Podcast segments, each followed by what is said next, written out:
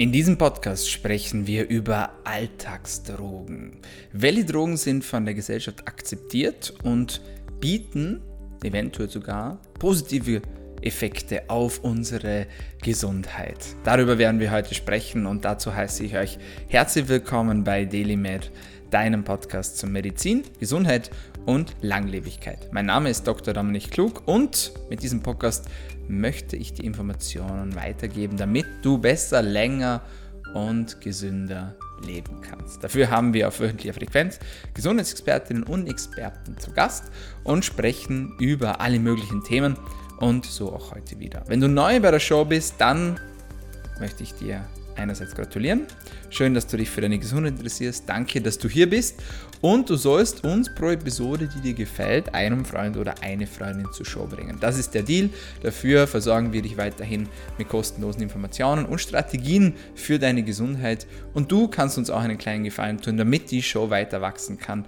Denn nur so können wir mehr Menschen erreichen. Wir schalten keine Werbeanzeigen hier im Podcast. Es gibt hier keine Strategien, um dir irgendwas zu verkaufen, sondern wir wollen einfach, dass du informiert bist und dass du deine Energie steigern kannst, dass du besser schlafen kannst, dass du mehr Performance haben kannst in deinem Leben, mehr Erfolg genießen kannst und vor allem gesund bleibst. With that being said, schön, dass du da bist und viel Spaß bei der heutigen Episode von Daily Med. In dieser Podcast-Episode sprechen wir über Alltagsdrogen. Was sind häufig konsumierte und von der Gesellschaft mehr oder weniger akzeptierte Drogen und wie können wir diese für unsere Gesundheit nutzen und was sind etwaige Risiken oder auch sogenannte Kontraindikationen, also wo man auf gar keinen Fall diese Dinge konsumieren sollte. Und dazu möchte ich einfach direkt losstarten ins heutige Thema. Die erste Alltagsdroge, die wir uns ansehen, ist Koffein. Koffein ist eine der anerkanntesten Drogen und die wahrscheinlich weltweit am häufigsten konsumierteste Droge, die es überhaupt gibt. Über 90% der Menschen konsumieren täglich ein koffeinhaltiges Getränk. Und ca. 64% der Menschen trinken täglich Kaffee.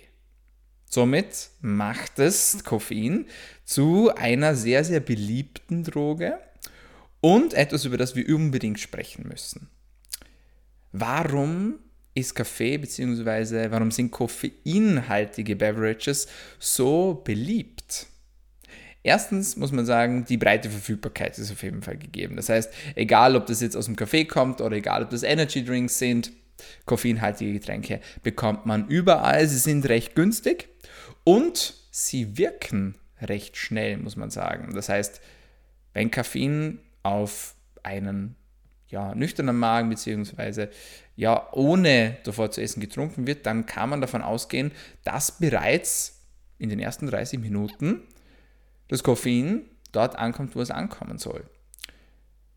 Das wiederum eliminiert einen gängigen Mythos, nämlich wenn du mit jemandem zusammensitzt und ihr trinkt eine Tasse Kaffee und zwei Minuten später sagt er, oh, ich spüre schon, wie das Koffein kickt dann weißt du, dass das physiologisch eigentlich nicht möglich sein kann.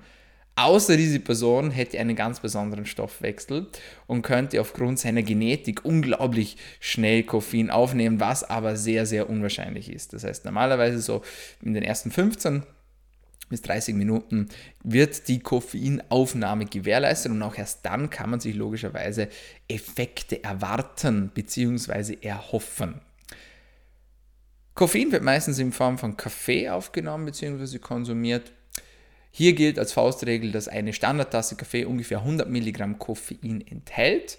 Aber natürlich gibt es verschiedene Varianten und Abwandlungen, wie wir alle wissen, wie wir unser Koffein zuführen können.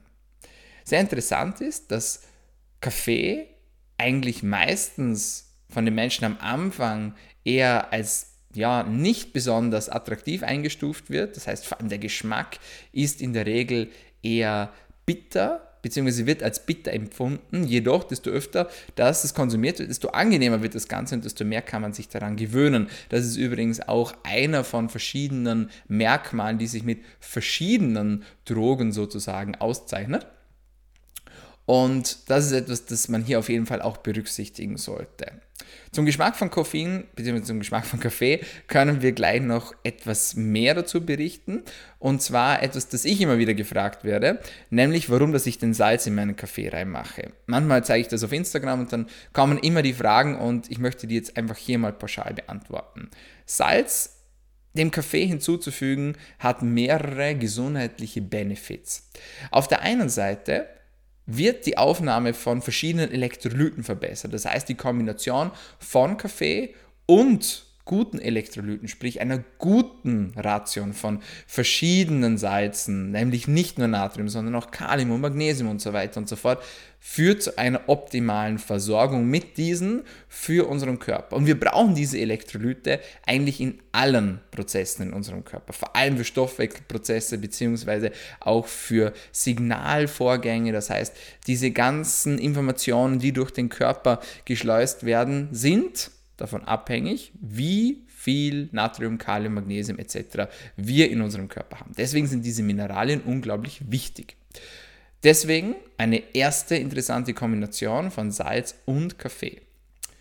Auf der anderen Seite führt es allerdings auch dazu, dass durch die Kombination von Salz und Kaffee der Geschmack des Kaffees besser wird. Das heißt, normalerweise ist es so, dass Kaffee etwas bitter empfunden wird, wie vorhin bereits angesprochen, und das Salz nimmt dem Kaffee so seine bittere Wirkung. Das heißt, der Geschmack wird anders und meiner Meinung nach sehr, sehr viel angenehmer. Wenn du das noch nie ausprobiert hast, dann go for it, probier es einfach mal aus und mal sehen, ob es dir genauso gut schmeckt wie mir. Ich persönlich verwende keltisches Salz und kein klassisches Meersalz. Hintergrund ist der, dass keltisches Salz komplett naturbelassen ist.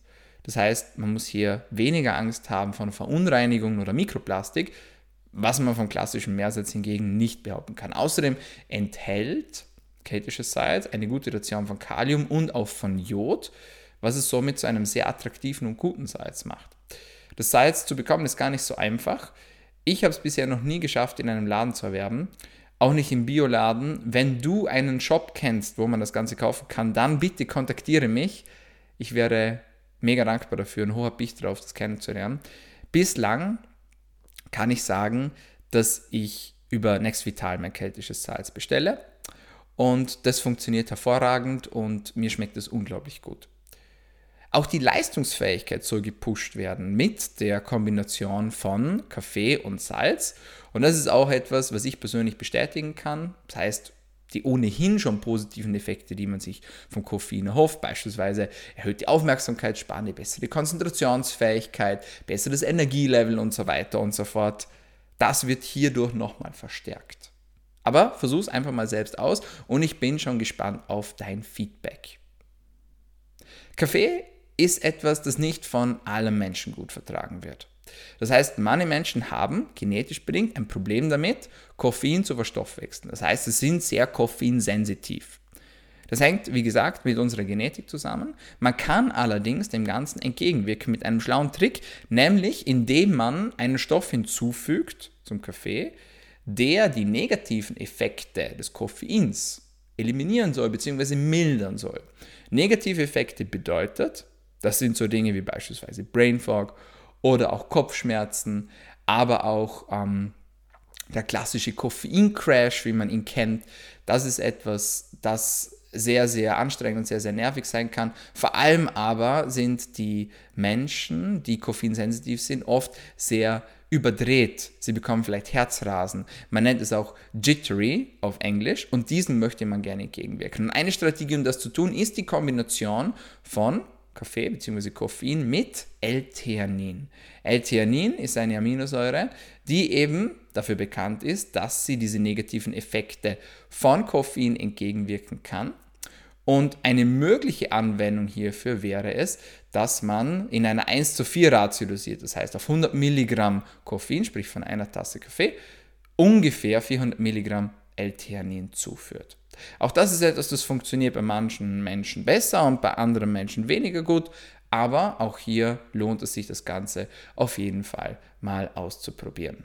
Ansonsten bleibt eben noch die Alternative von einem, Nikot von einem nikotinfreien, natürlich von einem koffeinfreien Kaffee. aber das ist natürlich auch wieder Geschmackssache. An dieser Stelle soll auch erwähnt sein, dass die Qualität des Kaffees natürlich auch entscheidend ist. Das heißt, Kaffee bzw. Kaffeebohnen sind ein Rohstoff, der auch anfällig ist für Verunreinigung. Vor allem Schimmelbelastungen können hier auftreten. Das bedeutet, wenn du nach deinem Kaffee bemerkst, dass Brain Fog auftritt, dann könnte das eine, ein Hinweis darauf geben, dass dein Kaffee belastet ist. Ich persönlich empfehle immer Bio-Kaffeebohnen zu wählen, vor allem den Arabica-Kaffee finde ich hervorragend und richtig gut aber ich bin auch offen und gespannt, was ihr denn so für Kaffeebohnen bzw. für Sorten empfehlen könnt. Auch hierfür könnt ihr mich sehr, sehr gerne kontaktieren. At Dominik-klug auf Instagram. Da freue ich mich immer, mit euch in Kontakt zu treten.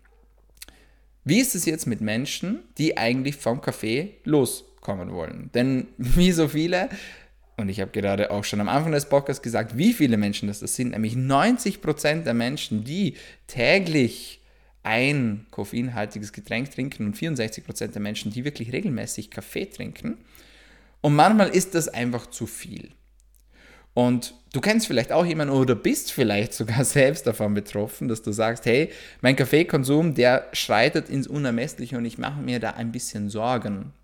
Prinzipiell gibt es wenig Daten zum Überkonsum von Koffein bzw. zu Kaffee. Prinzipiell gilt eine Richtlinie dafür, dass man darauf achten sollte, dass der Konsum von Kaffee nicht zu Problemen führt. Das heißt, dass man nicht diese vorhin genannten Jittery-Symptome beispielsweise entwickelt. Oder ähm, dass man Herzrasen entwickelt. Oder dass man Probleme hat beim Schlafen, beim Einschlafen, beim Durchschlafen. Und es sollte natürlich auch keinen negativen Effekt auf die Psyche haben. Das heißt, keine Angstgeschichten bzw. depressiven Symptome auslösen. Das ist etwas, das gilt als Red Flag. Wenn du diese verspürst, dann könnte es sinnvoll sein, dich vom Koffein zu entwöhnen. Wie macht man das? Prinzipiell würde ich keinen kalten Entzug machen, das heißt nicht von heute auf morgen einfach aufzuhören mit dem Kaffeekonsum, obwohl das vielleicht funktionieren könnte, sondern ich würde eher dafür sorgen, dass man das Ganze langsam reduziert. Das Problem ist bei einer stetigen, langsamen Dosisreduktion, dass viele Menschen nicht die Disziplin dafür haben, um das Ganze durchzuziehen. Das heißt, über mehrere Tage bzw. Wochen einfach langsam die Dosis zu reduzieren, ist anstrengend und ehrlich gesagt auch ein bisschen mühsam. Deswegen kann man ein Protokoll verwenden, das wie folgt aussieht. Man kann beispielsweise damit beginnen, seinen bislang gewohnten Koffeinkonsum in die Hälfte zu teilen. Also angenommen, du trinkst aktuell 8 Tassen Kaffee pro Tag, was sehr, sehr viel wäre, aber was vielleicht der einen oder anderen betrifft, dann wäre der erste Schritt, diesen Konsum in die Hälfte zu teilen, das heißt 4 Tassen Kaffee pro Tag zu trinken. Und das würde ich für vier Tage lang machen und dann würde ich für zwei Tage lang komplett auf Kaffee verzichten. Wenn du diese zwei Tage geschafft hast, dann fängst du wieder an mit den vier Tassen Kaffee. Diese kannst du dann wieder vier Tage lang konsumieren. Du machst dann wieder eine Pause für zwei Tage und reduzierst dann wieder um die Hälfte. Das heißt, du bist dann bei zwei Tassen Kaffee pro Tag. Du machst wieder eine Pause, dann wieder um die Hälfte reduzieren und so weiter und so fort. Und so kannst du auch über eine lange Zeit die von dir gewohnte Dosis von Koffein stetig reduzieren. Das ist eine bekannte Möglichkeit. Sehr, sehr viele Menschen haben das Problem, dass sie Kaffee konsumieren, nicht nur um die positiven Effekte des Kaffees oder des Koffeins zu genießen. Ich habe sie bereits angesprochen, bessere Konzentriertheit, höherer Fokus, erhöhte Leistungsfähigkeit und so weiter und so fort. All das zählt zu den bekannten positiven Benefits von Koffein. Nein, die meisten Menschen, und die Zahl hier ist wirklich erschreckend, nämlich bis zu 90% der Menschen, die Kaffee trinken, also 90% von den 63%, 90% der Menschen, die Kaffee konsumieren, trinken Kaffee, damit sie überhaupt durch den Tag kommen, damit sie ihre Baseline an Energie halten können, damit sie performen können, damit sie überhaupt Mensch sein können. Und das ist natürlich erschütternd, denn das sollte natürlich nicht so sein. Das heißt, als Menschen sollten wir in der Lage sein, dass wir am Morgen aufstehen und sagen, hey, ich fühle mich gut, ich bin voller Energie, ich attackiere meine täglichen Aufgaben und ich kann auch einfach Mensch sein, ohne dass ich dazu einen externen Stimulant benötige, damit ich überhaupt durch den Tag komme. Das ist ein Problem. Und wenn du jetzt gerade zuhörst und dich hier angesprochen fühlst, dann ist es jetzt Zeit, etwas zu unternehmen und dann sehe das vielleicht auch als Signal oder als Zeichen, wie du das auch immer sehen möchtest, denn das ist definitiv nicht normal. Hier ist die Chance groß, dass Energiespeicher leer sind, dass gewisse Mikronährstoffspeicher leer sind, dass du vielleicht ein Problem hast mit deiner Schilddrüse, womöglich in einer Unterfunktion bist oder dass deine Stressachse chronisch belastet ist, dass dir irgendetwas fehlt. Was es auch immer ist, es lohnt sich hier der Ursache auf den Grund zu gehen und dafür helfen wir dir auch gerne. Wenn du da Interesse hast, hast du immer die Möglichkeit für ein kostenloses Beratungsgespräch bei uns. Den Link dazu findest du auf unserer Homepage www.daily-med.at und da kannst du dich unverbindlich und kostenfrei für ein Beratungsgespräch eintragen.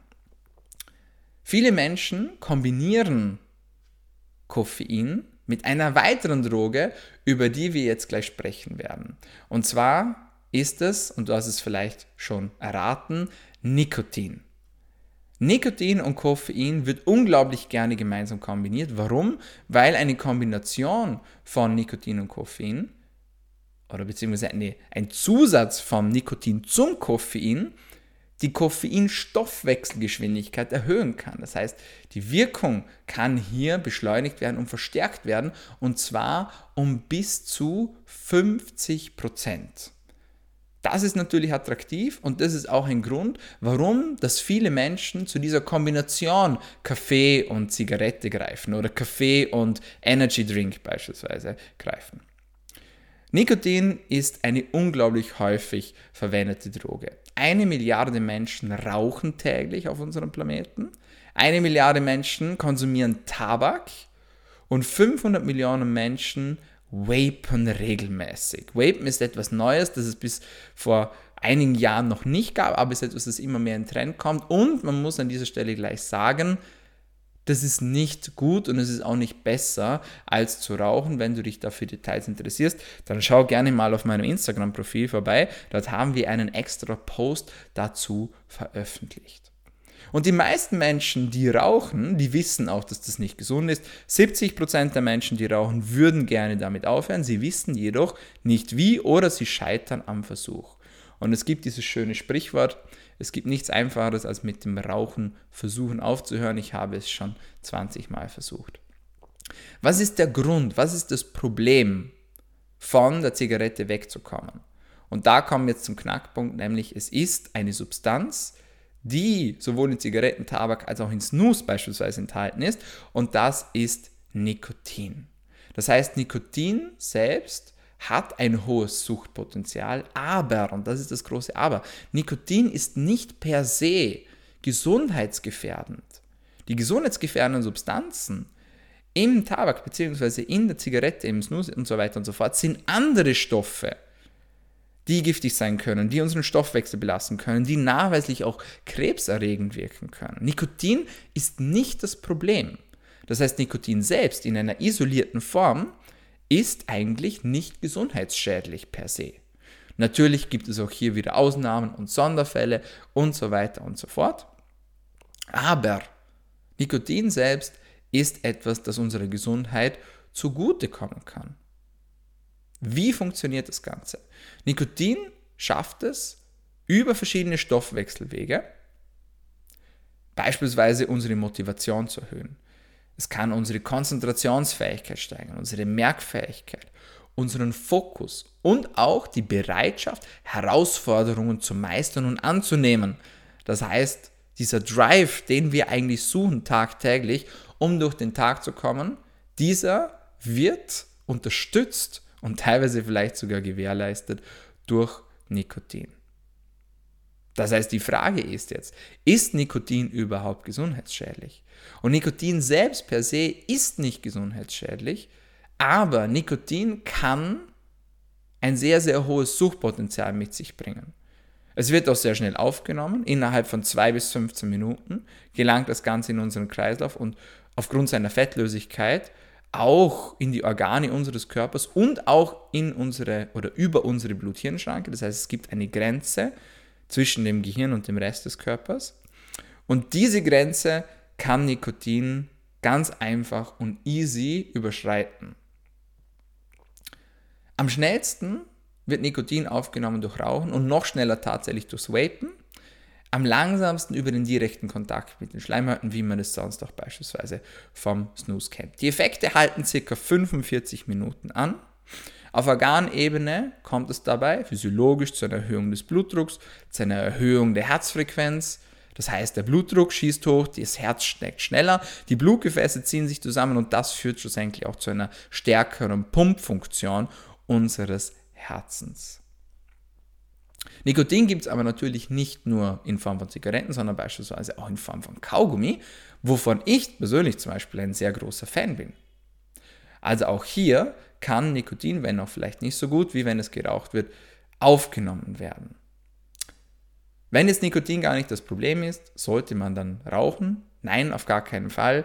Ich bin kein Fan davon zu rauchen. Das heißt, wenn du diesen Podcast hörst, dann sei nochmal versichert an dieser Stelle. Ich ermuntere jeden, der raucht, in welcher Form auch immer, das Ganze aufzuhören und das Ganze sein zu lassen. Egal, ob es Shisha ist oder Vape ist oder die klassische Zigarette, was auch immer. Es gibt gut dokumentiert, gut, gut, gut dokumentierte Effekte mit einem bis zu 50-fach erhöhten Mundkrebsrisiko, Risikosteigerung für Gewebsschäden, Schlaganfälle, Erkrankungen von Blutgefäßen, Schmerzen, Herzinfarkte, aber auch beispielsweise sexuelle Dysfunktion, das heißt Wachstumshemmungen sogar der Sexualorgane inklusive des Penis, das sind Dinge, die man nicht haben möchte. Deswegen, wenn du hier zuhörst, dann ist das auch hier ein Zeichen, jetzt mit dem Rauchen aufzuhören. Nikotin ist allerdings sehr potent, wenn es darum geht, dass wir uns gut fühlen. Das heißt, über verschiedene Gehirnareale, unter anderem das vordere Tegmentum und auch den Nucleus accumbens, wird ein Hormon ausgeschüttet, das wir alle kennen, nämlich das Dopamin. Wenn Dopamin ausgeschüttet wird, dann fühlen wir uns gut. Das ist das Hormon of Accomplishment sozusagen, wenn wir was Großes erreicht haben. Darüber hinaus hemmt Nikotin aber auch einen anderen Neurotransmitter, den du vielleicht schon mal gehört hast, und das ist GABA. GABA ist die Gamma-Aminobuttersäure. Und GABA ist sozusagen die Bremse im Gehirn. Das heißt, es ist eher ein Botenstoff, der für eine ruhige, ausgeglichene Stoffwechsellage sorgt. Und Nikotin hemmt diese Bremse, also die Bremse wird aufgehoben und gleichzeitig wird das Gaspedal, nämlich das Dopamin, betätigt. Darüber hinaus fördert es die äh, Ausschüttung von Epinephrin bzw. von Norepinephrin, sprich Adrenalin und das wiederum kann natürlich auch, Entschuldigung, nicht, Nor nicht Adrenalin, Verzeihung, Epinephrin und Norepinephrin, das sind auch weitere Botenstoffe, die dazu führen, dass wir uns gut und erregt und gehypt fühlen.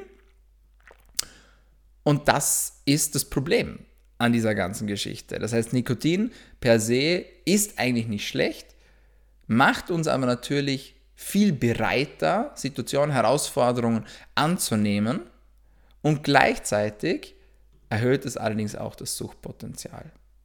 Das heißt, Nikotin in Form von Zigaretten ein Feind, Nikotin in Form von einer isolierten Form wie beispielsweise Kaugummi irgendwo ein Freund, aber ein Freund, der auch süchtig machen kann.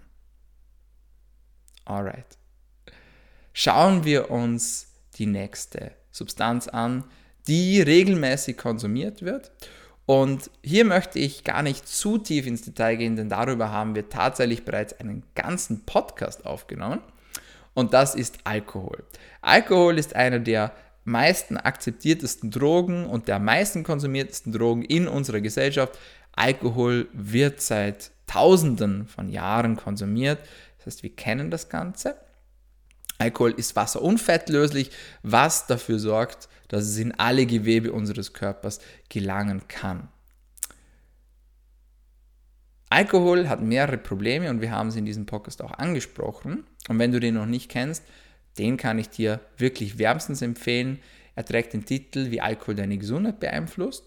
Und darin gehen wir im Detail auf verschiedene Beverages ein, also beispielsweise auf Wein, auf Bier, aber auch auf härtere Getränke wie Cognac und Co. und was das Ganze für Effekte haben kann und ob es vielleicht auch eine gesunde Dosierung gibt von Wein und Bier, die du dir zufügen kannst, um deine Gesundheit zu fördern. Wir wissen allerdings auch, dass Alkohol sehr, sehr viele negative gesundheitliche Effekte hat. Einer davon, und das wird immer mehr Thema, und dafür, darüber erfahren wir auch immer mehr, das ist die Disruption des Mikrobioms. Das heißt, die Gesamtheit unserer Bakterien im Darm wird durch Alkohol zerstört. Und das ist ein großes Problem. Und dieses Problem, beziehungsweise die Ausmaße dieses Problems, kommen immer mehr und mehr zum Vorschein. Vor 10, 20 Jahren war das absolut unerhört und auch ja womöglich noch als unreal, irreal angesehen, dass eine Zerstörung im Mikrobiom weitreichende Konsequenzen auf unsere Gesundheit haben kann, beispielsweise auf unsere psychische Gesundheit oder auf unser Entzündungsmanagement oder aber auch auf die Produktion von Vitaminen, auf unser Gewicht. Für alle diese Dinge brauchen wir unser Mikrobiom. Und wenn du hier Probleme hast, dann kann das Problem tatsächlich im Darm liegen. Und Alkohol zerstört nachweislich die Darmflora. Alkohol zerstört aber nicht nur die Darmflora, sondern es zerstört auch die Schlafarchitektur. Das heißt, der Mythos, dass Alkohol gut ist für den Schlaf, wird hier direkt widerlegt. Ja, wir können mit Alkohol die Einschlafzeit verkürzen. Allerdings wissen wir aus Studien, dass Alkohol die erholsamen Schlafphasen unterbricht. Das heißt, wir sprechen hier vom REM-Schlaf, also vom Traumschlaf, aber auch vom Slow Wave Deep Sleep, also vom Tiefschlaf, der vor allem für die körperliche Regeneration zuständig ist in unserem Stoffwechsel. Diese erholsamen Schlafphasen werden durchbrochen. Übrigens nicht nur durch Alkohol, sondern auch durch den bereits angesprochenen Stoff, nämlich das Koffein, weshalb acht bis zwölf Stunden vor dem Zubettgehen kein Koffein mehr empfohlen wird, also kein Kaffee mehr empfohlen wird. Auch wenn man es vielleicht nicht spürt, nicht die direkten Auswirkungen spürt, wenn man sich Messungen ansieht, wenn man sich Auswertungen von Schlaftrackern, von Schlaflaboren ansieht, dann sehen wir ganz klar, dass sowohl Alkohol als auch Koffein die erholsamen Schlafphasen stört bzw. zerstört. Hier nur ein kleiner Ausflug zum Thema Alkohol. Wie gesagt, wenn du mehr darüber wissen möchtest, dann zieh dir im Anschluss gleich den nächsten Podcast von Daily Med rein, wo wir über das Thema Alkohol gesprochen haben. Zu guter Letzt möchte ich noch über eine Droge sprechen, über die wir hier im Podcast tatsächlich noch nie gesprochen haben, und das ist Cannabis. Cannabis, auch bekannt als Marihuana, ist eine Droge, die doch eine recht breite Anwendung und Verwendung findet, nicht nur in unserer Gesellschaft, sondern auch medizinisch. Circa 4% der Menschen verwenden es regelmäßig. Der Peak liegt hier vor allem im Alter zwischen 16 und 40 Lebensjahren. Natürlich ist es immer schwierig bei Drogen wie dieser auf eine genaue ehrliche Zahl zu kommen. Das heißt, die Dunkelziffer ist wahrscheinlich größer, als sie hier angegeben ist. Aber es ist eine Droge, auf die wir auf jeden Fall schauen sollten, weil es einfach unglaublich interessant ist. Cannabis, die Cannabispflanze, beinhaltet rund 70 aktive Komponenten und einige davon können wir uns genauer ansehen und kennst du vielleicht sogar schon. Das eine ist das THC. THC ist der Bestandteil der Cannabispflanze, der tatsächlich psychoaktive Wirkungen entfalten kann. Das heißt, das klassische High-Sein, das High-Werden, das man so umgangssprachlich kennt, stammt vom THC, das Tetrahydrocannabinol. An der anderen Stelle gibt es noch zwei weitere Inhaltsstoffe, die eher weniger bekannt sind. Eines ist CBD. CBD ist etwas, das beispielsweise sehr oft in Tropfenform konsumiert wird das sehr, sehr gerne fürs Pain Management, also für Schmerzmanagement, aber auch für Schlafmanagement angewendet wird. Aber auch, und das ist der dritte Inhaltsstoff, der sehr bekannt ist, CBN ist ein Stoff, der beim Schlaf helfen kann, beziehungsweise der die Schlafeffizienz fördern kann. Zusammengefasst, THC hat die Möglichkeit, high zu machen, CBD und CBN hat diese Möglichkeit nicht, also bietet diesen Effekt nicht. Es gibt verschiedene Cannabis-Sorten, beziehungsweise verschiedene Pflanzen, Teilweise erkennt man die am Aussehen. Zwei davon sind Cannabis sativa und Cannabis indica. Cannabis sativa wird eher angewendet für einen stimulierenden Effekt. Das heißt, um den Fokus zu erhöhen, die Kreativität zu fördern, Schmerzmanagement. Für diese Dinge soll die Sativa-Pflanze wirken. Daneben gibt es noch die Indica-Pflanze. Die Indica-Pflanze hat mehr Full-Body-Effekt, das heißt mehr ganzkörperliche Effekte und soll eher dazu führen, dass der Körper entspannt wird und eher weniger einen stimulierenden Effekt mit sich bringt. Trotzdem kann es sein, dass beim Konsum von der Sativa-Pflanze auch sogenannte Paranoia bzw. Angststörungen mitkommen. Das heißt, die Wirkungen von den verschiedenen Pflanzen sind nicht auf jeden Menschen gleich und sind stets individuell zu betrachten. An dieser Stelle möchte ich ganz klar sagen, dass ich niemanden dazu ermuntere, Cannabis zu konsumieren. Das gehört hier nochmal unterstrichen. Es gibt mittlerweile neue Nomenklaturen und die Nomenklaturen sind mittlerweile sehr komplex geworden. Das heißt, von den verschiedenen Pflanzen, die wir bereits genannt haben, gibt es mittlerweile verschiedene Typen, beispielsweise Typ 1, 2 und 3. Typ 1 hat mehr THC im Verhältnis zu CBD, das heißt, es ist sehr THC-dominant. Typ 2 ist ausgeglichen, was THC und CBD-Gehalt betrifft, also 50-50. Und Typ 3 hat in der Regel mehr CBD als THC-Inhalt, ist also CBD-dominant. Als nächstes wollen wir einen kleinen Blick auf die Wirkung von Cannabinoiden werfen. Und interessant ist, dass der Körper selbst Cannabinoid-Rezeptoren beinhaltet. Das heißt, im Körper selbst werden Cannabinoide gebildet und können dort auch wirken.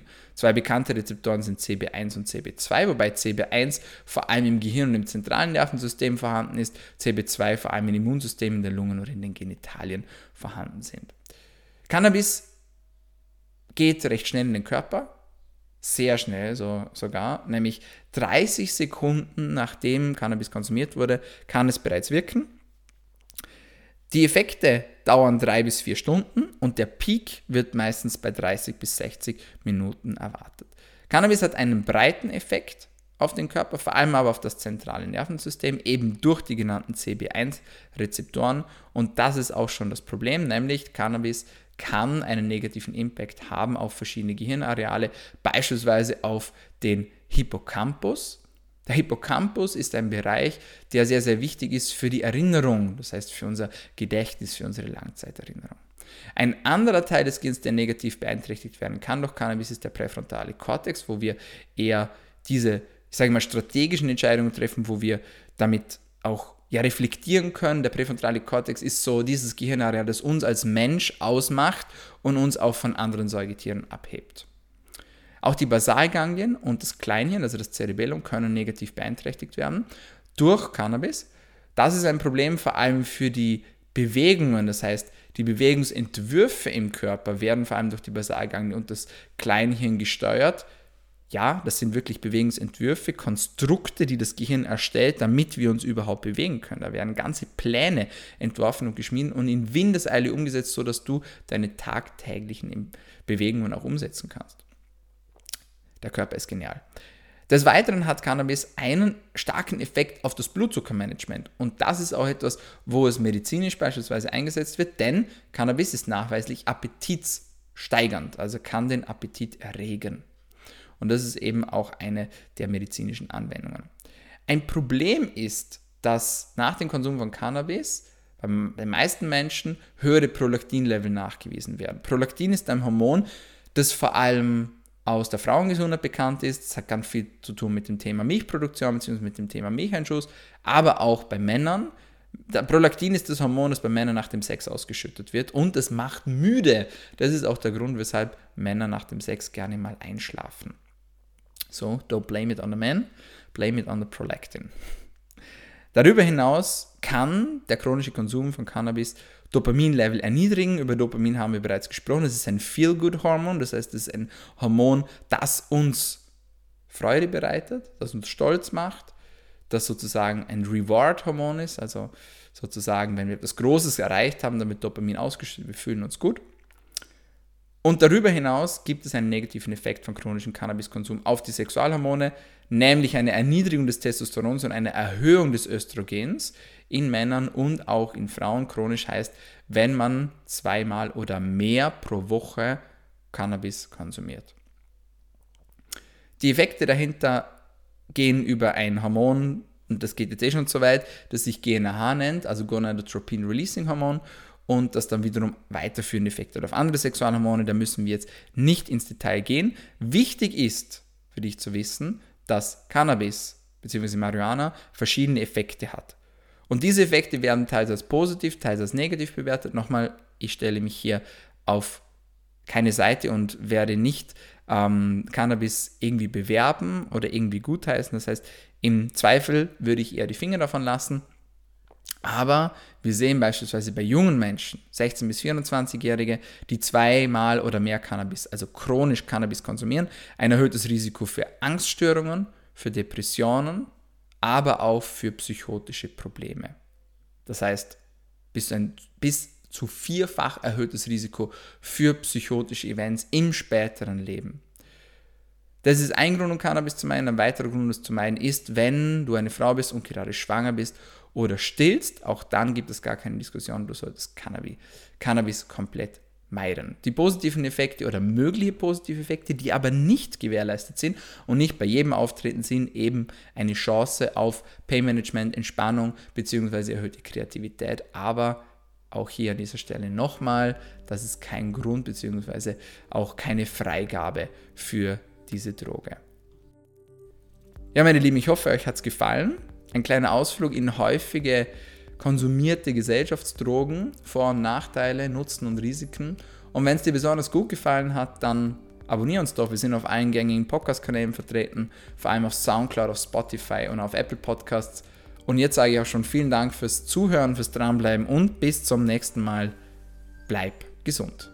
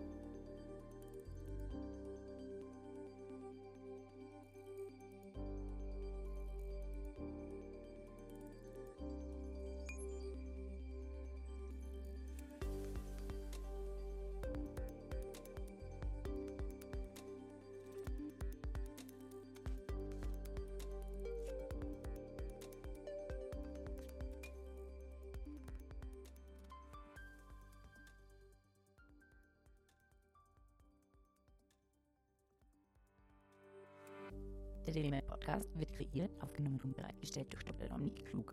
Theoretische und praktische Hacks und Tipps, die in diesem Podcast geteilt werden, dienen ausschließlich deine Informationen und ersetzen keine Diagnose, Behandlung oder Prävention von Krankheiten. Bevor du Produkte konsumierst oder Biohacks umsetzt, die in diesem Podcast erwähnt werden, konsultiere deinen Gesundheitsexperten oder eine medizinische Fachkraft. Vor der Einnahme von Produkten lies stets die Packungsbeilage, um etwaige Gegenanzeigen auszuschließen, um potenzielle Nebenwirkungen zu vermeiden. Wenn du vermutest, dass du ein gesundheitliches Problem oder medizinische Fragen hast, konsultiere eine medizinische Fachkraft. Dr. Dominik Klug übernimmt keine Haftung für etwaige negative Folgen, die aus der Anwendung der im Podcast genannten Inhalte resultieren.